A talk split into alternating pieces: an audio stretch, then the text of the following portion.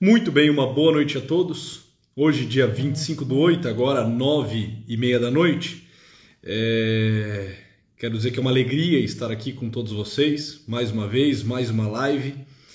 A live de hoje é daquelas lives que costumo chamar de especialíssima, e ela o é de fato. Né? É uma live com um queridíssimo amigo. É... Bom, boa noite a todos. Estou vendo que Alguns já estão entrando aí. Boa noite, Gabriel. Boa noite, Leandro. Boa noite, Débora. Enfim, se estiver tudo ok com vídeo, com áudio, avisem-me, só para que é, não fique aqui sem esse retorno, sem esse feedback de todos os senhores e senhoras. Né? Isadora, muito bem. Né? É, botem um aviãozinho lá, convidem as outras pessoas para virem acompanhar a live. É, vocês sabem, né? Se clicar no, nessa setinha, vulgo aviãozinho que tem aí no canto é, inferior direito, você pode, é, enquanto assiste a live, convidar também amigos, convidar as pessoas, enviar um direct né, para elas, convidando elas para virem à live. É... Muito bem, então a live de hoje é uma live especialíssima. Estou vendo que ele já entrou aqui né, com um grande amigo, é uma pessoa que eu admiro e estimo demais, o querido professor Marcos Bueira, sempre professor. É, enfim, vou chamá-lo aqui e aí eu apresento e assim daremos início à live de hoje. tenho muito, muito o que falar desse, desse professor e tranquilamente ficaria aqui durante um bom tempo só rasgando seda. Muito bem, chamá-lo aqui.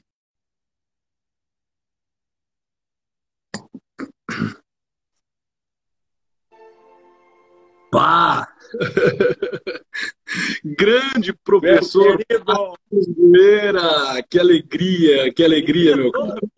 Que saudade! Puxa vida! Saudades grande, grande. Saudade de estar junto contigo, né? Enfim, batendo um papo. Puxa vida, é bom demais lhe ver, lhe ver. Eu não falo tomando uma gelada, porque num frio desse, até aqui na região de São Paulo tá frio agora, né? Mas tomando algo que pudéssemos esquentar, sem dúvida alguma.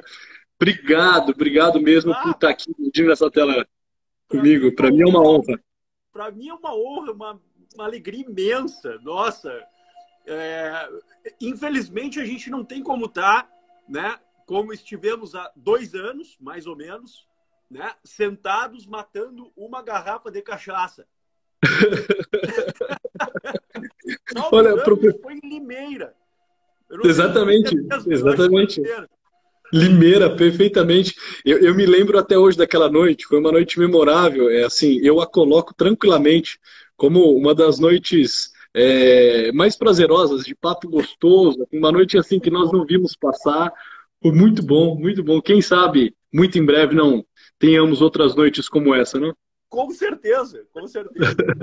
Ainda mais que agora você está você tá para o Brasil de novo, né? Saiu já da Itália, já está aqui em terras brasileiras saí de Roma, estou em Porto Alegre já. É, enfim, né? Uh, após uma situação excepcionalíssima, porque o mundo virou de cabeça para baixo, né? Literalmente. E aí, obviamente, a gente, enfim, todo o, o, o trabalho que é realizado lá em Roma, né? Uh, enfim, ele continua ano a ano, mas uh, enfim, não nesse ano não foi no tempo que eu imaginava. Eu tive que voltar um pouco antes, né? Mas a ideia é ficar, enfim, todo ano indo, né? Cumprir, cumprir o trabalho. Ótimo, lá na Gregoriana. Na Gregoriana.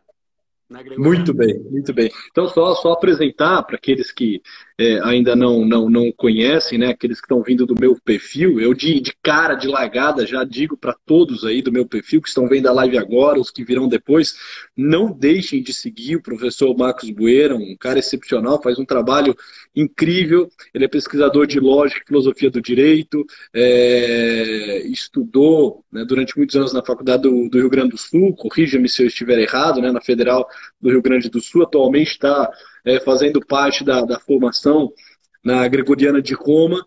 É, quando eu o vi, professor, só aqui também um breve parênteses, quando eu o vi pela primeira vez, eu até dizia isso agora há pouco para o professor Vitor, né? professor, professor né, Vitor Pinheiro, né? Eu disse, olha, quando eu vi o Marcos Boeira pela primeira vez, foi amor à primeira vista. Você estava relatando um pouco da tua história.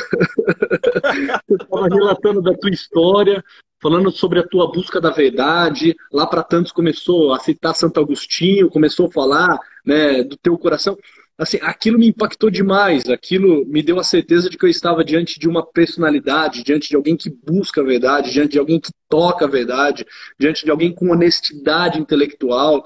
É... Então, assim, eu quero lhe dizer que, que, que desde sempre poder tê-lo como professor, e na sequência disso, posso dizer também como amigo, e falo isso com muita alegria, é, foi algo muito marcante para mim. Né? O seu trabalho intelectual, a tua vida, o teu testemunho, a tua busca assídua, constante pela verdade, o teu amor pela pessoa humana. Então, a, a, aqueles que não conhecem o Marcos Boeira, é, por favor, passem a segui-lo para conhecer mais dessa história, para beber também dessa fonte que, que é o Marcos Boeira.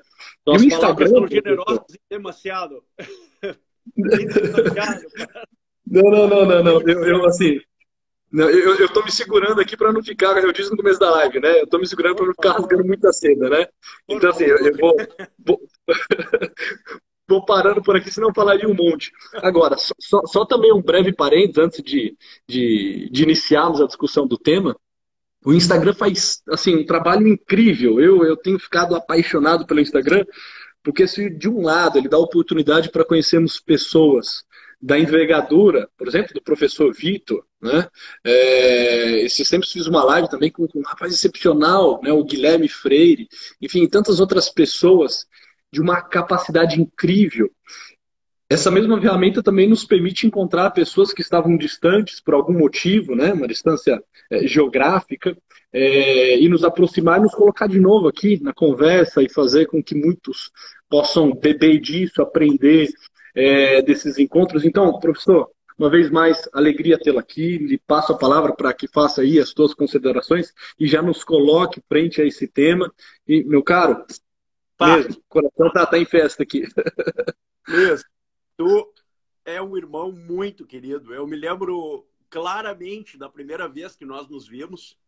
Uh, isso foi em 2014, lá em Agudos, no seminário de agudo, né?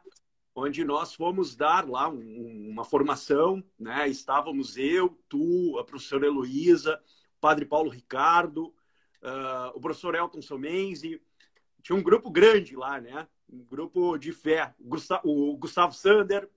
Então, estávamos todos lá e foi, foi muito gostoso. Foi um final de semana maravilhoso. É, partilhar lá com, com, com, todos, né?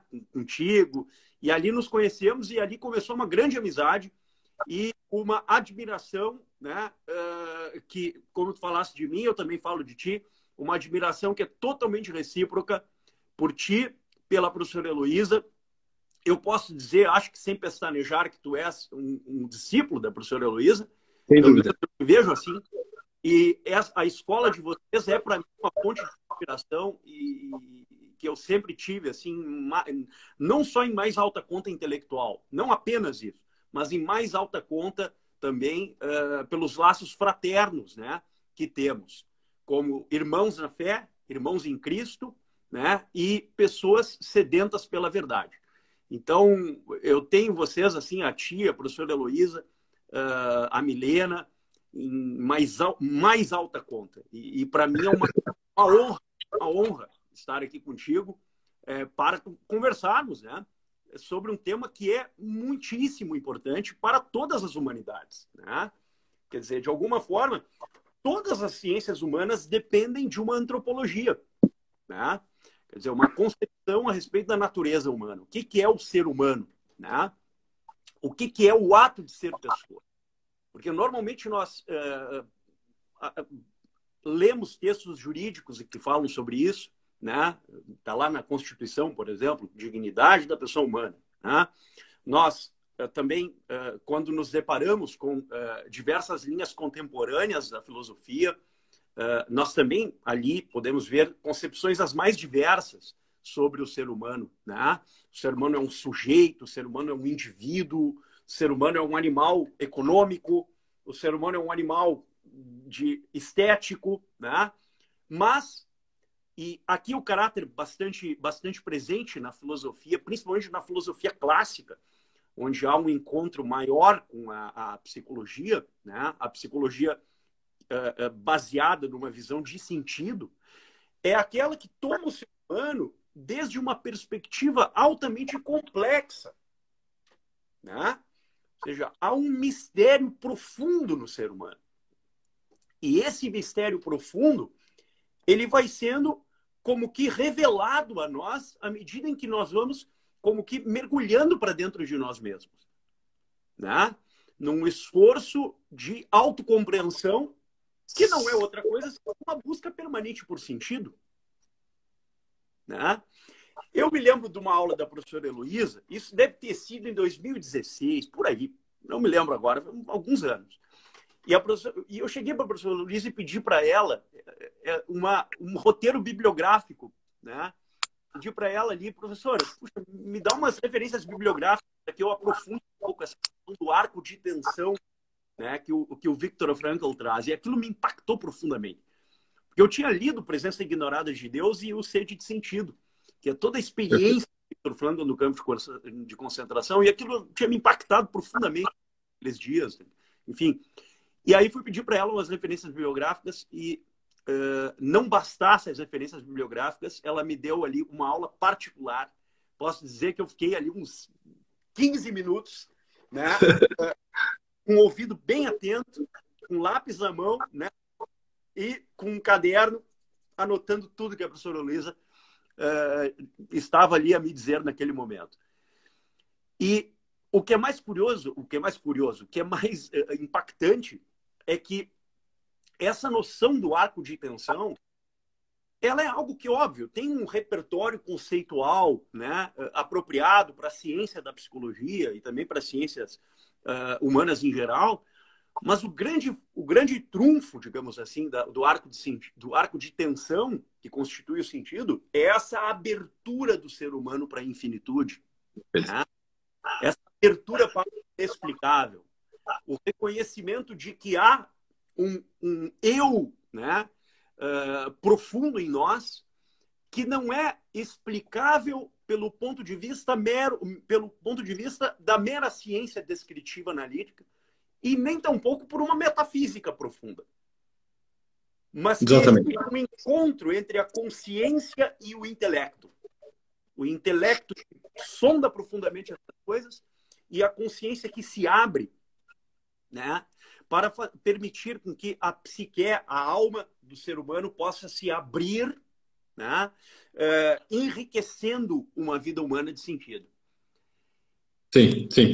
E, está aí um dos temas essa, essa é. relação da psique com o intelecto, né? Sim, tem, aí está um dos temas é, que eu acredito ser mais impactante em toda a antropologia frankliana. Né? Eu tenho falado muito aqui no meu Instagram de Victor Frankl nos últimos meses. Eu tenho feito todo um trabalho no Instagram de fazer uma formação filosófica, antropológica em cima de Victor Frankl. E essa ideia desse arco de tensão, como você bem descreveu, é algo que dentro da proposta frankliana é, é, é tema central. Né? Entender qual é a dinâmica mesmo da pessoa. Né? E para fazer isso, ele precisa explicar é, o, o, que é o ser humano. Né? Um ser humano que é, é, alguém aberto a uma realidade transcendente, alguém que não está habitando só na realidade imanente, alguém que não vive um processo de psicodinâmica, de saída de si e busca de si, né, de um estado de ensimesmamento, um estado é, de, de um ostracismo, podemos assim dizer. Mas é alguém que não vive vendo uma psicodinâmica, vive uma no dinâmica, ou seja, existe uma vida do espírito, né? existe esse nus, existe é, é, essa busca por algo que está fora do homem, esse sentido que está para além do homem, esse sentido que se dá num percurso, que se dá num trajeto, que se dá na vida enquanto missão, que se dá na vida enquanto tarefa, esse arco de tensão que se estabelece sobre o homem e pesa sobre o homem e grita a sua consciência né, e brada a sua consciência, porque lembra-o de quem ele é. Ele é um vir a ser, ele é um vir desiderorum. Né? É, ele é alguém que deseja, mas deseja não satisfazer as suas necessidades próprias, os seus interesses pessoais, mesquinhos, mas deseja encontrar algo que não ele, maior do que ele, alguém a quem amar, algo a realizar, um Deus a quem servir. Né? Um homem que, não tendo é, essa, essa, essa, essa noção do que é o infinito, indaga sobre ele. Esse homem imutável que pensa sobre a imutabilidade. Né?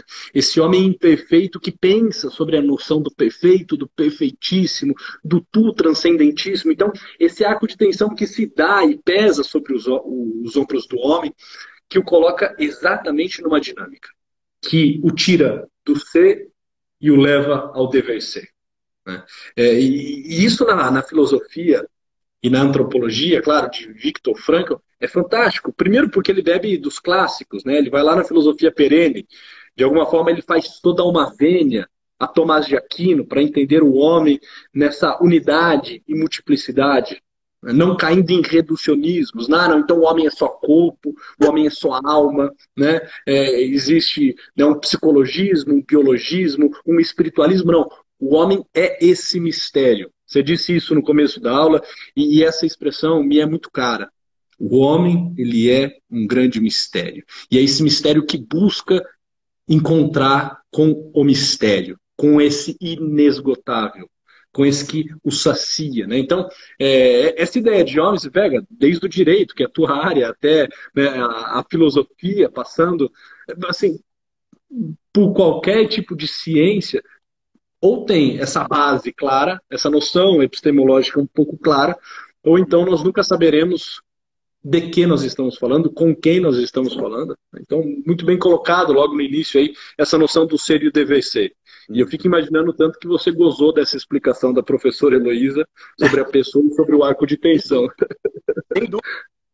Sem dúvida. Porque essa, essa chave conceitual, ela nos leva a contemplar o ser humano em pelo menos três perspectivas. Tá? Pelo menos três. Há outras, certamente, mas pelo menos três aparecem aqui de, de, de, de prontidão. Uma delas, a primeira, é que o arco de tensão nos leva a refletir o aspecto da alteridade do ser humano. Tá? O ser humano é um ser em alteridade. É um ser em transformação. Tá? Uma transformação que se dá justamente porque nós temos algumas, alguns atributos que são essenciais, faculdades que são constitutivas do nosso modo essencial de, de, de existir, né? que é um modo. Uh, os escolásticos chamavam isso de modus subsistens, né? o modo de subsistência. É justamente o que define a nossa natureza específica. São os nossos atributos ou faculdades humanas fundamentais, as potências da alma, né? como dizia o Aristóteles. Potência vegetativa, potência uh, uh, sensitiva, potência apetitiva e a potência intelectual, que é a mais, uh, mais alta, né? a potência que nos leva à vida do espírito. Então, essa essência predicativa, ela nos leva ao ato de ser, que é o que a gente chama de atualidade humana. Nós nos atualizamos como seres humanos na medida em que nós vamos como que realizando pelas, pelas, pelas operações correspondentes a essas potências, aquilo que é próprio da nossa natureza específica ou constitutiva. Né? Então, um ser humano que, por exemplo, pelo intelecto governa suas, as, os seus apetites e paixões, é um ser humano mais próximo da sua natureza específica do que aquele que se deixa levar, digamos assim, pelas suas paixões irascíveis ou concupiscíveis. Né? Por exemplo, o modo de ser humano apresenta para nós uma espécie de gradação. Né? Uma gradação que não tem a ver com aspectos epistêmicos, né? o que nos levaria a uma, a uma consideração gnóstica a respeito do ser humano ou da pessoa. Não é disso que se trata. São graus de realização da existência que vão como que aperfeiçoando a vida humana, tornando a vida humana mais virtuosa. Né? O que o Aristóteles e os clássicos, o Platão também, chamavam de uma vida, a vida do Heudaimonon, o ser humano virtuoso, o ser humano que alcança certos estados de plenitude nos seus hábitos cotidianos. Tá? O que não significa que nós vamos vencer os vícios originários, o pecado original, não é disso que se trata, mas é justamente o esforço de, pelo intelecto, né, pela razão operativa do intelecto, nós conseguirmos governar as paixões de um modo estável e duradouro ao longo da vida. E esse governo sobre as paixões, sobre a, a parte mais baixa da natureza humana, é o que constitui, talvez, a primeiro, o primeiro degrau nesse arco de tensão que se estabelece entre o ser humano e o seu sentido. Entre a busca de sentido, né, propriamente falando. E, quando a gente reflete assim, também tem outras duas considerações importantes, me parece. Né? A segunda é que quando nós constatamos isso, nós percebemos que o ser humano é um ser em profunda relação, né? É um ser relacional. Tá? Quer dizer, o, o Domingo de Soto, que é um dos grandes estudiosos de São Tomás, século XVI, dizia que o ser humano é uma ontologia relacional. A expressão que ele usa, né? Nós nos relacionamos com ele que nós não vemos, nós nos relacionamos com quem nós estamos a ver e nós nos relacionamos conosco. Tá? Porque somos seres em alteridade, existe uma autorrelação constitutiva no ser humano. Quando nós nos relacionamos com aquele que nós não vemos, nós supomos um tipo de relação que é determinada sempre por uma por um ator, né? um polo ativo, digamos assim, que é a autoritas, a autoria da criação, que é o próprio Deus, e o polo passivo, que somos a imagem dele. Que, para tornar-nos semelhantes a ele, supomos certas evidências. Uma das quais é a vida virtuosa e a vida segundo a lei natural, vamos dizer assim. Tá? Uhum. Mas essa relação, ela não é baseada na pura justiça. É uma relação baseada na misericórdia. Num dom gratuito de Deus relativamente a nós. Quando nós nos relacionamos com o outro, essa relação, essa sim é baseada na justiça. Porque supõe um dar e um receber devido e adequado a essa os clássicos latinos chamavam assim, sum ruique et tribure, dar a cada um o que é devido. Né? É, o, é, o, é a definição constitutiva do que é o justo. Né? E a relação que nós estabelecemos conosco é uma relação que supõe um involucramento da misericórdia e da justiça na medida em que nós supomos em nós aquilo que em nós é o maior bem que é a imagem de Deus. Então, quando nós nos relacionamos conosco, essa autorrelação supõe sempre uma, um arco interno de tensão que se constitui que se constitui entre o meu eu mais substantivo espiritual com o meu eu que desempenha papéis comunicativos na sociedade. O eu sócio político e o eu substantivo, vamos dizer assim. Perfeito. E uma relação é fundamental para determinar o grau de perfeição e beatitude da outra. Eu não sou capaz de amar ao próximo se eu não amo a Deus. E eu não sou capaz de amar a mim mesmo adequadamente se eu não amo o próximo.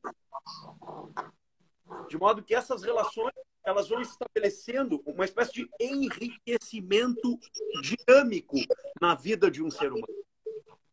E o arco interno de tensão vai como que se exteriorizando à medida que nós, amando os outros e amando a Deus, vamos como que saindo de nós para ter uma vida alter, uma vida no outro e com o outro.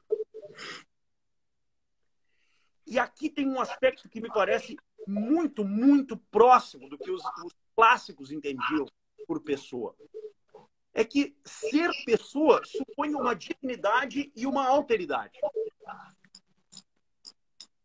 A imagem de Deus, que é própria da dignidade do ato de ser pessoa, mas a semelhança de Deus que exige uma atuação dinâmica, que persegue o bem e a verdade e torna a vida daquele que o faz bela segundo quid, segundo esta forma específica de existência. O arco de tensão é um significado profundo que o Viktor Frankl, como, como um cirurgião, deslocou de um órgão da pneuma do espírito humano para analisá-lo sob um outro aspecto, que é a psique humana. Como é que tu vês isso, Luiz? do, do, do, aspecto psíquico do arco de tensão. Perfeito, perfeito. Assim, antes, antes de entrar nesse ponto, é muito curioso, né? E eu falava isso, eh, se eu não me engano, na live que, que eu fiz com o Ítalo, é, como que Victor Frankl, ele vem nos lembrar desse passado. Como que, de alguma forma, ele é um ponto de luz num momento tão sombrio da história, né? sombrio é, não só ideologicamente, politicamente, mas sombrio filosoficamente, uhum. resgatando essas noções do, do, do, clássico, né? da filosofia clássica, da filosofia perene, né? lá de Platão, Aristóteles, Agostinho, Tomás de Aquino, né? É, como que de alguma forma ele consegue colocar dentro dessa, dessa noção da psique aquilo que estava descrito né, enquanto, enquanto potenciato, enquanto alma, né, enquanto as noções é, dessa alma sensitiva, intelectiva, vegetativa. É claro que ele não coloca, né, assim, com essa complexidade, seria até injusto por exemplo, com Tomás de Aquino, tentar colocar Victor Frankl né, no pé de igualdade, assim, é impossível. Tomás de Aquino, Aristóteles, está tá muito acima, né? são filósofos muito completos, mas como de alguma forma ele tenta, para a filosofia moderna, ele era um neurocirurgião, né? ele era um médico, era um psiquiatra, como ele consegue colocar dentro da, dessa dinâmica psíquica essa vida do espírito, essa realidade das potências da alma. É claro que numa linguagem um pouco mais pobre, embora muito didática, é, não com a profundidade filosófica, porque nem era a, a pretensão dele, nos clássicos, mas olha, existe uma, uma dinâmica que se dá na psique humana, que é essa dinâmica que está numa constante tensão. O homem é esse ser inquieto. Né? É, o, o mundo, a todo momento, chama o homem indaga o homem, pergunta a ele quando, como, de que modo. Né? Então, assim, e Victor Franco nos coloca diante dessa, dessa inquietude humana, um pouco dessa inquietude nós encontramos, inclusive, né, em, em, Santo Agostinho, né, Agostinho de Pona, eu sei que você é apaixonado né, por, por, por Santo Agostinho, né, ele até num, num dado momento, ele vai parafraseando é, o próprio Agostinho de Pona, né, esse grande doutor, quando ele diz, olha, da mesma forma que Victor, que, que Agostinho dizia, né, é, o nosso coração é inquieto enquanto não repousar em Deus. Eu na qualidade de neurologista, como se ele pudesse dizer, né, eu na qualidade de psiquiatra, eu, eu afirmo, o homem permanece inquieto enquanto não busca o sentido. Né? Então assim, essa essa essa dinâmica que se dá na psique humana, que fica lembrando ele, olha, pera, eu não basto a mim mesmo. Eu sou um ser de alteridade. Eu fui feito para o outro. Toda, toda as minhas dimensões constitutivas me lembram isso. Dos meus órgãos do sentido, até a minha consciência. Né? Tudo me lembra que eu não sou para mim, eu sou para alguém, eu sou para fora. Eu sou essa ontologia é, relacional, né? como você bem disse. Parece que no homem há um estado de inquietude há um comichão interior, há indagações profundas que podem ser assim muito bem colocadas né? é, e, aponta-nos para um ser autotranscendente. Essa é a grande, a grande palavra né, dentro da psicologia frankliana. A autotranscendência, né? a autotranscendência, a capacidade de sairmos de nós mesmos. E é na medida em que nós saímos de nós mesmos que nós nos realizamos. Quando você falou, olha, nós nos relacionamos com um outro, um tu, nós nos relacionamos com Deus, né? então aqui uma relação mais vertical, aqui uma relação horizontal, e nós nos relacionamos conosco mesmo. Tudo que é relação fala do homem, e fala do especificamente humano, porque é na autotranscendência que se dá a vivência da pessoa humana. A ideia de pessoa humana já nos aponta para essa realidade, né? um ser de alteridade, um ser de relação, um ser com os outros, um ser para os outros, né? pegando aqui um pouco da, da filosofia heideggeriana. Né? Então, Victor Frankl vai colocar dentro da, da, da noção da psique, ele que é o fundador da terceira escola de psicoterapia vianense, essa leitura filosófica né, que estava lá, nessas noções de potenciato, nessas questões envolvendo alma, é claro que coloca reitero, nessa, nessa didática, nessa linguagem que fica acessível ao homem moderno. Né? Um homem que, assim, já não estava instalado numa tradição filosófica, que já não tinha uma agudez de pensamento, é, como há alguns séculos atrás, um momento da história em que a tradição havia sido né, derrubada, em que o que existia no, dentro da escola existencialista, e ele é um existencialismo, é um profundo é, ateísmo, um profundo niilismo, um sentimento de nada, uma revolta contra Deus. Né? Você pega autores daí como Sartre, Schopenhauer, né?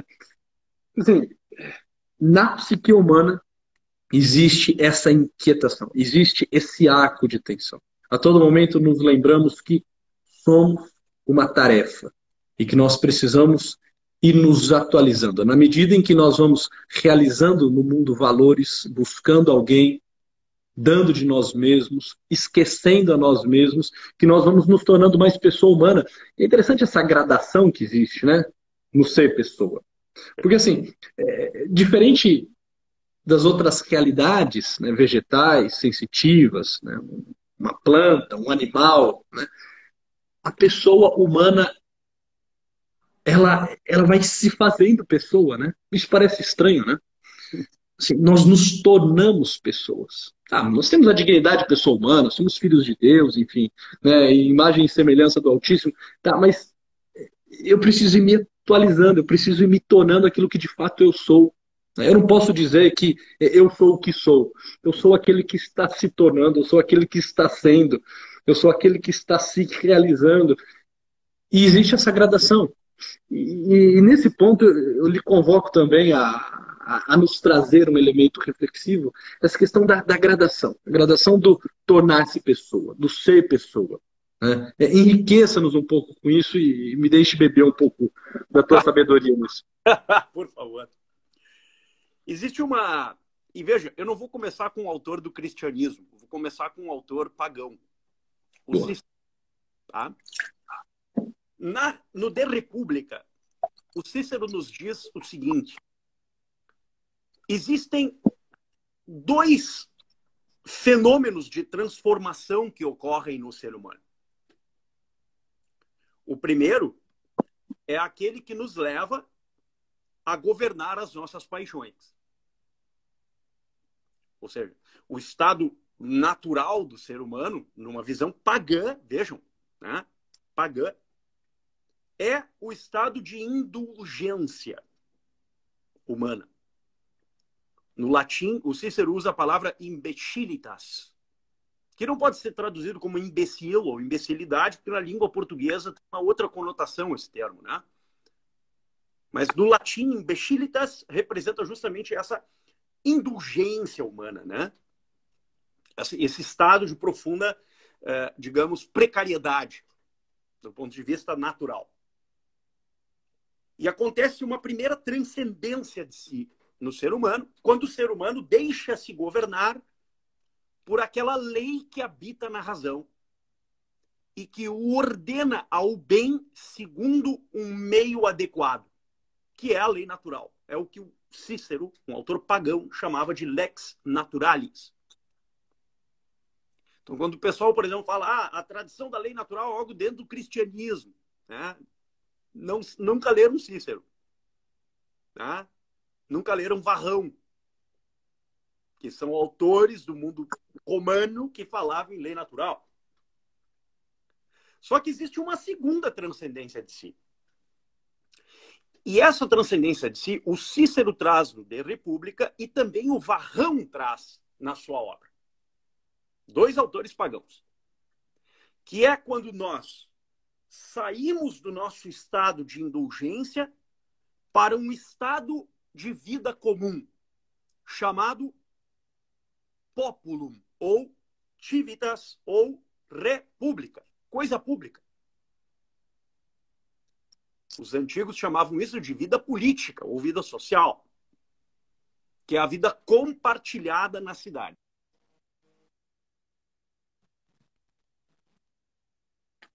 Observamos essas duas, digamos, transições de alteridade que ocorrem na vida humana, nós percebemos que na primeira, na segunda, é sempre exigida uma, uma espécie de imagem que excede a vida meramente humana para justificar o sentido e o significado dessa própria vida individualmente considerada.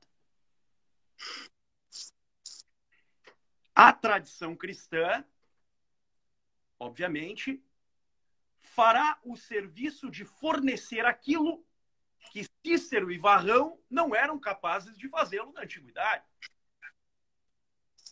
Que é dizer que existe um Deus pessoal por cuja inteligência e vontade os seres humanos são capazes de entender e querer o fim tomado como bem. Os autores do cristianismo adicionam a essa visão ciceroriana uma noção de teleologia, de causa final. O ser humano tem um fim, um fim que é terreno e um fim que é extraterreno. O Santo Agostinho, tanto nas Confissões como na Cidade de Deus, dará uma resposta ainda mais, digamos, complexa para a questão. Porque ele dirá que o conhecimento possível ao humano do seu Criador não começa com os sentidos, mas começa com um resgate e uma perspectiva biográfica interior que o ser humano faz a respeito da sua própria vida e da sua própria interioridade. Quando o ser humano constata que ele, afinal de contas, é, mas ele não é capaz de explicar nem a origem e nem o fim da sua própria vida. Eu sei que sou, mas não sei o que eu sou e não sei para que eu sou. E as respostas a respeito dessas duas questões sobre a origem, causa eficiente, e finalidade, causa final, levarão o Agostinho a constatar que a transição primeira, realizada pela lei natural, de um estado de indulgência, a imbetilitas do Cícero de Varrão, para um estado de ordenação dos próprios atos, supõe uma participação que o próprio Criador coloca na razão e no coração humano, chamada lei natural. Só que não satisfeito com isso, o Santo Agostinho completa a análise para dizer que a, o modo de vida comum e compartilhado na cidade supõe uma espécie de analogia entre duas cidades. Perfeito. Uma cidade que é em participação e outra cidade que é a própria expressão da beatitude, que é ativitate celestis. O Santo Agostinho parte de uma antropologia e de uma psicologia que é muito bem articulada nas confissões para uma filosofia política que se transfigura numa teologia da história na cidade de Deus. E mostra como, do pensamento pagão até a revelação, nós temos o um encontro entre a razão e a revelação entre a cidade dos homens e a cidade de Deus. Entre o nosso eu profundo e a totalidade da realidade, que é o universo e a infinitude. Essa seria a minha maneira de ver a coisa. Perfeito, perfeito. E, e, é impressionante, né, esse pensamento católico como é capaz de colocar um termo aditivo, né? E não ficar é, no ou, e não ficar né, nesse dualismo. Uhum. Como que pega essas duas realidades, as integra e gera um estado de paz, né? gera assim, um estado de, de plenitude. Né? Consegue é, pegar toda essa movimentação própria da pessoa humana e em vez de ficar nessa, nessa nesse estado de, olha, é, é, por exemplo, o corpo, ou alma, né? realidade até um pouco platônica, botemos isso tudo né? dentro, dentro do pacote você falava de Santo Agostinho, me lembrava aquela frase dele: o Deus que te criou sem ti não te salvará sem ti. Essa ideia né, da imanência e da transcendência, essa ideia do homem e da graça, né? a natureza e a graça que cooperam, a ideia da cooperação do homem. É... E, e, o quanto isso nos coloca de fato ah, nesse caminho de tornar-se pessoa. Né? Entende? Quando a gente fala isso, é interessante que, que temos muito claro que nós ainda não estamos nem falando é, de uma vida assim, sobrenatural, nós estamos falando de se tornar gente. Uhum. Compreender esses elementos todos, compreender essas verdades, começar a trazê-las para o nosso peito, começar a refletir sobre isso tudo, né? causa eficiente, Exatamente. causa final. Né? Isso, isso só nos instala num lugar chamado mundo, ainda não faz com que nós iniciemos sequer um caminho espiritual, um caminho de santidade, né? tanto que assim, os próprios pagãos, né? e, e não assim, a própria filosofia de, de, de 25, 26 séculos era capaz de indagar isso tudo sem o elemento da revelação, sem o Cristo. Né? É, então, assim, só para que eu digo isso, porque muitas vezes as pessoas se prendem um pouco nessas noções e acham que isso, com isso já começa uma vida do espírito. Com isso já começa né, um caminho de, de vida espiritual. Isso aqui nos torna gente, isso aqui faz com que a gente é, consiga refletir é, sobre quem somos, aonde estamos, né, o porquê fazemos o que fazemos. Isso nos coloca diante da rainha das virtudes da prudência, que começa a pensar nas finalidades, nos meios, é, enfim, e o quanto isso é necessário. Né, o, quanto, o quanto isso é necessário. O Aristóteles, por exemplo, na Ética Nicômaco, diz que eh, uma frase que é bastante assim, enigmática, né, mas ao mesmo tempo muito reveladora sobre é, é, é, o alcance da luz natural da razão. Né? O Aristóteles nos diz assim: a prudência, a frônesis, é a virtude arquitetônica do ser humano. Né? Porque a prudência, essa grande virtude intelectual, né, que aperfeiçoa a razão prática, né? leva o ser humano a deliberar bem nas circunstâncias específicas, segundo uma razão de bem. Tá? Então, eu persigo o bem e eu tenho meios para perseguir o bem. A prudência me leva a deliberar o meio mais adequado para realizar o bem nas minhas ações, nas minhas atividades, né? nos meus atos. Essa virtude, ela é mãe de todas as demais virtudes morais. Porque não existe temperança, por exemplo, né? Se você não tiver a prudência, como é que você vai temperar né, as tuas, a, a, por exemplo, as tuas paixões concupiscíveis? Então é necessário que a prudência venha em socorro do, da concupiscência, da paixão concupiscível e forneça a ela um meio termo, né, um termo médio na atualização dessa paixão concupiscível. Né? Ou da ira, né? Ou seja, a ira sem a prudência, ela leva ou a covardia ou a temeridade. Uhum. Né? Quer dizer, sem a prudência, as paixões concupiscível e irascível, elas levam à destruição do ser humano. Elas são autodestrutivas. Porque a, a, a, a, temperança e a fortaleza, que é a virtude correspondente a, a, a digamos, é a virtude que tempera né, a ira, no caso, uhum. essas duas levam à própria destruição do ser humano, do ponto de vista autorreflexo, né? É diferente da justiça, que é sempre uma destruição que implica numa relação com o outro. Aqui a destruição é própria, é autodestruição. Então, o que, que a prudência faz? A prudência prepara a estrutura cognitiva e, de maneira acidental, psíquica do ser humano uhum. para torná-lo forte e temperante o suficiente para lidar com as dificuldades da existência, da vida. E por isso mesmo a virtude da prudência é uma virtude que também tem conexão direta com as virtudes teologais. Não se fala muito isso, mas isso é muito importante. Se nós formos a São Tomás, na Suma de, na suma de Teologia, São Tomás faz muitas conexões entre as virtudes intelectuais e as virtudes teologais. Tá? As virtudes teologais, que são cinco: o entendimento, a sabedoria, a ciência, a arte e a prudência. Então, essas virtudes intelectuais têm conexão direta não só com a vida moral do ser humano, mas com a vida das virtudes teologais, com a fé, com a esperança e com a caridade. Então, a fé, por exemplo, que é um assentimento né, volitivo, mas é um assentimento com uma certa segurança desprovida de um grau de evidência. Né? Quer dizer, Deus não é evidente.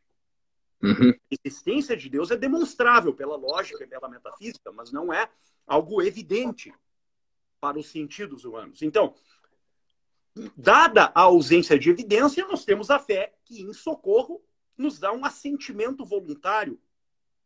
Né? A esperança, como diz o, o, na carta aos Hebreus, né? São Paulo diz, a espera das coisas que não se veem e das quais se esperam. Né? Hebreus capítulo 11, versículo 1. E a caridade, né? que é para Dan Scott, por exemplo, a caridade, né? Amar a Deus sobre todas as coisas é o primeiro preceito da lei natural. Quer dizer, a caridade é a união perfeita entre a vontade e o intelecto, entre a razão e a vontade. Na caridade, a vontade é atualizada e tem conexão direta com o bem de maneira absoluta. Porque a caridade é o que nos leva a suplantar o bem próprio em prol do bem do outro. E, portanto, a caridade tem uma dimensão infinita. Né? Diferentemente das demais virtudes, que tem sempre um espaço de finitude, uhum. está no hábito. Né? No caso das virtudes morais, no hábito da, da, da, das práticas, das ações humanas. No hábito das virtudes intelectuais, o hábito intelectual propriamente dito, como é a sabedoria, por exemplo, ou o entendimento dos primeiros princípios. E no caso das virtudes teologais, há uma dúplice consideração, que é a de ser dom, e portanto graça ou presente imerecido de Deus, e a de ser hábito, porque supõe um esforço humano. Então é um encontro entre a vontade divina e a vontade humana. Né? Entre a razão divina, o intelecto criador e o intelecto humano. E esse encontro supõe sempre uma espécie de sinal. E esse sinal é o que nós chamamos normalmente de sacramentum.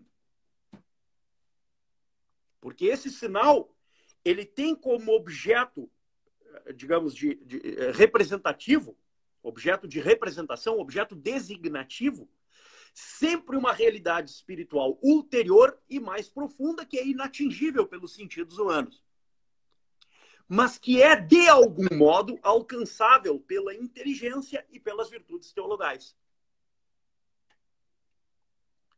E é esse encontro entre todas as virtudes que todas elas dependem em maior ou menor medida, desta que é a, a virtude arquitetônica dos atos humanos, que é a prudência, a frônesis. Ah? Como diz Aristóteles, a virtude intelectual da razão prática. Ah? Como nós estruturamos o raciocínio prático. Ele só é estruturável porque é uma base sólida que leva ao aperfeiçoamento desses raciocínios, que nos levam a agir de uma forma boa reta e saudável ao longo da vida. Essa Fizeram... que começa na prudência e termina na caridade, me parece, é o que, de maneira muito resumida, né, mostra a, a grandeza da ética das virtudes e, sob muitos aspectos, da ética cristã. Perfeito. Ela mostra a, a, a riqueza profunda e complexa que existe em uma antropologia de fundo. uma concepção a respeito do que é a pessoa, que é um ser misterioso. Como é que tu vês a prudência do ponto de vista psicológico, Luiz? Perfeito. A, questão da, da, prudência é que assim, a virtude, a ideia das virtudes, é, dentro do campo da psicologia, infelizmente, é algo que fica muito, muito sufocado. Né? Fala-se, é, por exemplo, até quando a gente pega o próprio, o próprio Victor Frankl, é que a ideia dele não era construir essa arquitetura das virtudes, mas quando ele fala da ideia da busca de sentido, e quando ele fala da realização de valores, é, de alguma forma é, é possível botar lá essa dinâmica da prudência. Ou seja, eu estou percebendo que existe um motivo, existe uma razão boa que justifica as minhas ações e ações que precisam ser vividas, mesmo com contrariedades, mesmo com contragostos. E dentro da, da, da realidade psíquica, a, a, ideia da virtude da prudência é a ideia da rainha de todas as virtudes. Né?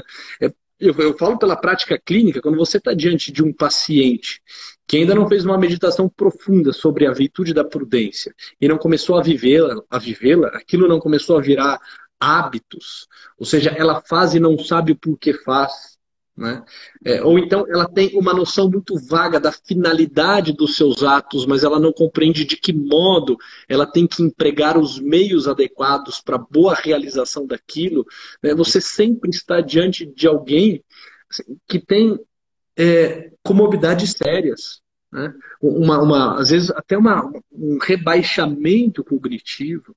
Né? Uma vida que não está ainda instalada na realidade. Né? Ela ainda não dá conta de responder aquelas grandes indagações, né? que assim são indagações de largada, de início. Né? De onde vim, para onde vou, quem sou eu, se não eu, quando, né? Victor Frankl pega a ideia do Rabino Hillel, né? É, se eu não fizer agora, quando farei? Se é, eu fizer só por mim mesmo, quem sou eu? Né? É, entende? A pessoa, quando lhe falta a prática desta virtude da prudência, a conquista desta virtude da prudência, assim, lhe falta ainda o elemento propriamente humano, né, do porquê faz o que faz, para onde você mira, né, para onde você está endereçado.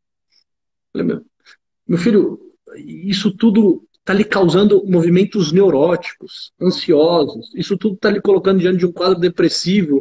É, porque, porque muitas vezes lhe faltou a pergunta do porquê. Por que eu tenho feito isso? Por que desse jeito? Por que agora? Por que eu? Faltou um pouco desses solilóquios, né? desse debate consigo mesmo, desse encontro consigo mesmo, mas faltou também um ouvido que está aberto e uma consciência que está refinada, bem trabalhada, para responder a essas grandes indagações da vida. Então, assim, é, é, é triste estar diante de alguém que não consegue fazer uma reflexão e uma vivência sobre a virtude da prudência. E essa reflexão e essa vivência não precisa chegar na profundidade, entende? Aqueles que, que estão aqui nos ouvindo, na, na, profundidade daquilo que o professor está falando. O professor está nos dando assim uma, uma, uma visão profunda filosófica, né? trazendo aí clássicos, mas assim, é, é aquele olhar para fora que se coloca diante de algo, que se coloca diante de alguém. Olha, peraí, de coisas banais.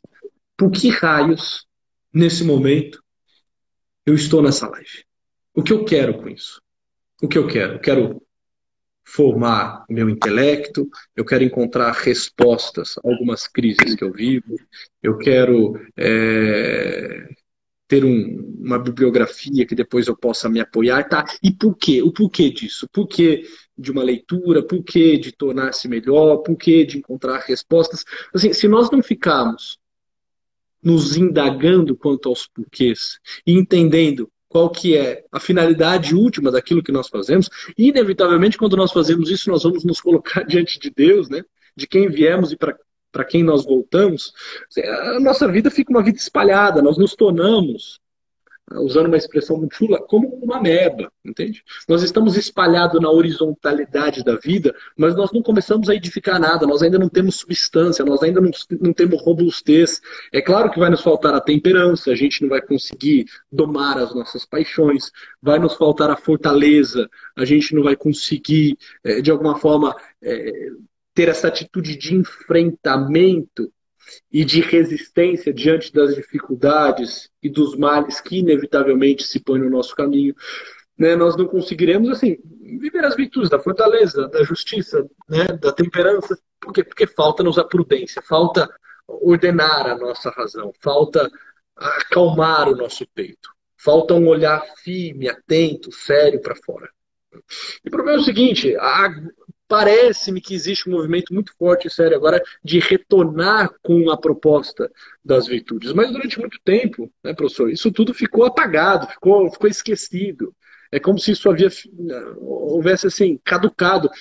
Eu lhe digo, eu em cinco anos de psicologia, eu não ouvi falar uma vez sobre virtudes. É claro, assim, como, como eu fui fazer psicologia, porque eu já estava lendo Santo Agostinho, já estava tendo acesso a São Tomás de Aquino, eu já tinha uma ideia do que era, mas assim, em nenhum momento na psicologia se trabalha as virtudes. Né? Esses dias até indiquei, indiquei o livro do Joseph Piper, né? não sei se, se você tem alguma outra literatura interessante para passar, com certeza tem, né? sobre virtudes, mas entende, falta-nos muitas vezes elemento né? Para pensar sobre, sobre isso. Agora, a prudência dentro dessa realidade da psique é a seguinte: olha, sem ela, né, nós ainda estamos é, vivendo uma vida neurótica, uma vida ansiosa, uma vida inquieta, uma vida agitada, porque ainda não conseguimos entender o porquê fazemos aquilo que fazemos. Né? A vida torna-se ridícula, a vida torna-se tediosa, viver torna-se um desespero. Né? É por isso que a proposta da, da busca do sentido começar a escutar o chamado que a vida nos faz e refletir acerca dos nossos atos e daquilo que nós somos, era uma ferramenta muito utilizada pelo próprio Viktor Frankl para curar um mal do seu tempo, que era o niilismo, e não só isso. Né? Os suicídios que aconteciam em massa, principalmente entre os jovens. Né? É como se dissesse, olha, vamos começar aqui a entender as finalidades e os meios. Ou seja, vamos devolver um pouco dessa reflexão sobre a prudência. Claro. Quer dizer, de algum modo, nós, uh, nós nos objetivamos, não só nos nossos atos, mas no sentido das nossas ações. E também o modo como esse sentido desempenha uma função altamente importante na nossa vida, que é a função de atribuição de sentido. Tá?